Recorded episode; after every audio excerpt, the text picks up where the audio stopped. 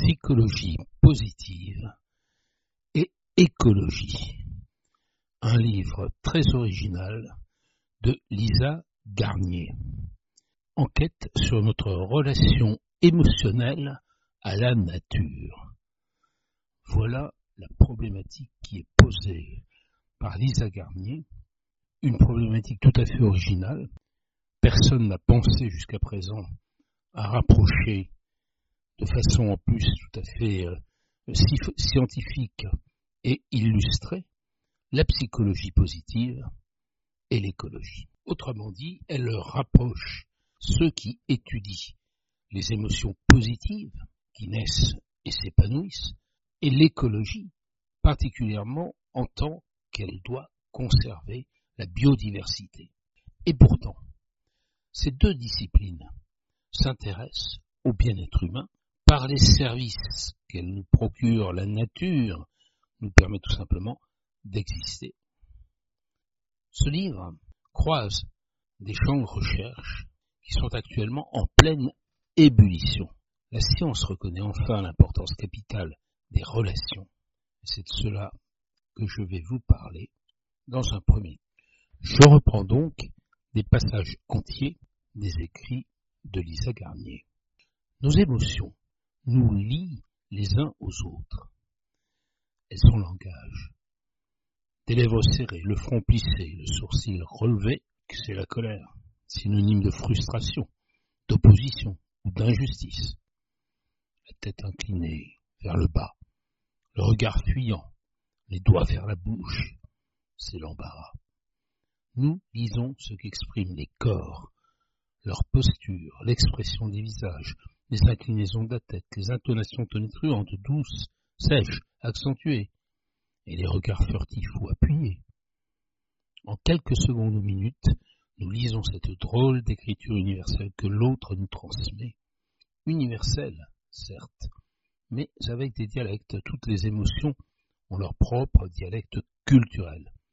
Et ce n'est pas restreint au mouvement des muscles du visage, des regards ou de la position des mains. Cela concerne un grand nombre de postures. Par exemple, seuls les Chinois et les Japonais se penchent en avant lorsqu'ils expriment l'amusement. Le bonheur par la réciprocité. Nous en sommes à la question de la relation. Nous décryptons ainsi les sentiments, les intentions et les jugements. Tout cela nous lie à l'autre et nous pousse à interagir. Un ton triste suscite par exemple de la sympathie, chez ceux qui nous entourent. Ils deviennent ainsi plus enclins à nous soutenir. À l'opposé, un sourire chaleureux et des expressions montrant de l'intérêt sont des sortes de récompenses qui motivent. Cette empathie, tant physique qu'intellectuelle, se fait par imitation ou par contagion, comme un rire communicatif ou un bâillement qui serait porté d'une traînée de poudre dans une réunion de travail. Copier les autres nous aide à apprendre et comprendre le médecin et chercheur Jean-Claude Ameisen, dans son émission radiophonique Sur les épaules de Darwin en 2016. Désormais, explique-t-il, nous savons, grâce à deux chercheurs italiens, qu'il existe des neurones spécialisés dans cette capacité à mimer l'autre que l'on appelle les neurones miroirs, les réseaux mémoire, dit-il, de sa voix posée, s'activent en nous lorsque nous voyons les autres. Nous les mimons en nous. C'est ainsi que nous approprions leurs gestes. Nous nous mettons à la place de l'autre, mais avec notre point de vue. Les gestes des autres nous communiquent une part de leur état d'esprit. Leurs gestes sont plus que des signes à déchiffrer. Ils sont un moyen d'accorder nos états d'esprit, nos intentions, nos émotions. Nous avons deux moyens différents de ressentir de partager les intentions des autres. Le premier est de mimer les gestes. Le second est de tenter de nous représenter de manière plus abstraite leur intention et leur état d'esprit. Tout ça révèle une volonté, un désir de comprendre, raconte Jean-Claude Ameisen, une volonté de partager. Dans la formation en ligne de l'Université de Berkeley, The Science of Happiness, Emiliana Simon Thomas l'assure aussi, nous sommes faits pour nous lier, répète-t-elle, tout au long de la formation. Notre habileté à nous connecter est ancrée dans notre cerveau, notre corps et dans nos moyens les plus basiques pour communiquer. Même le toucher nous permet de lire tactilement l'émotion d'une autre personne, notamment la compassion.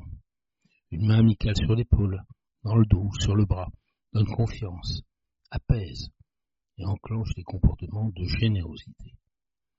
Pour Dasher Keltner et tous les spécialistes du tactile, le toucher renforce la réciprocité.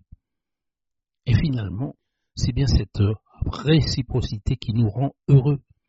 Les personnes les plus heureuses sont celles qui ont le plus de relations sociales. Il a été montré seulement chez les femmes que dans leur quotidien, leur plus haut niveau de bien-être se situe lorsqu'elles socialisent. Pour les adolescents, être avec leurs amis leur donne le sourire, tandis qu'être seul les ennuie.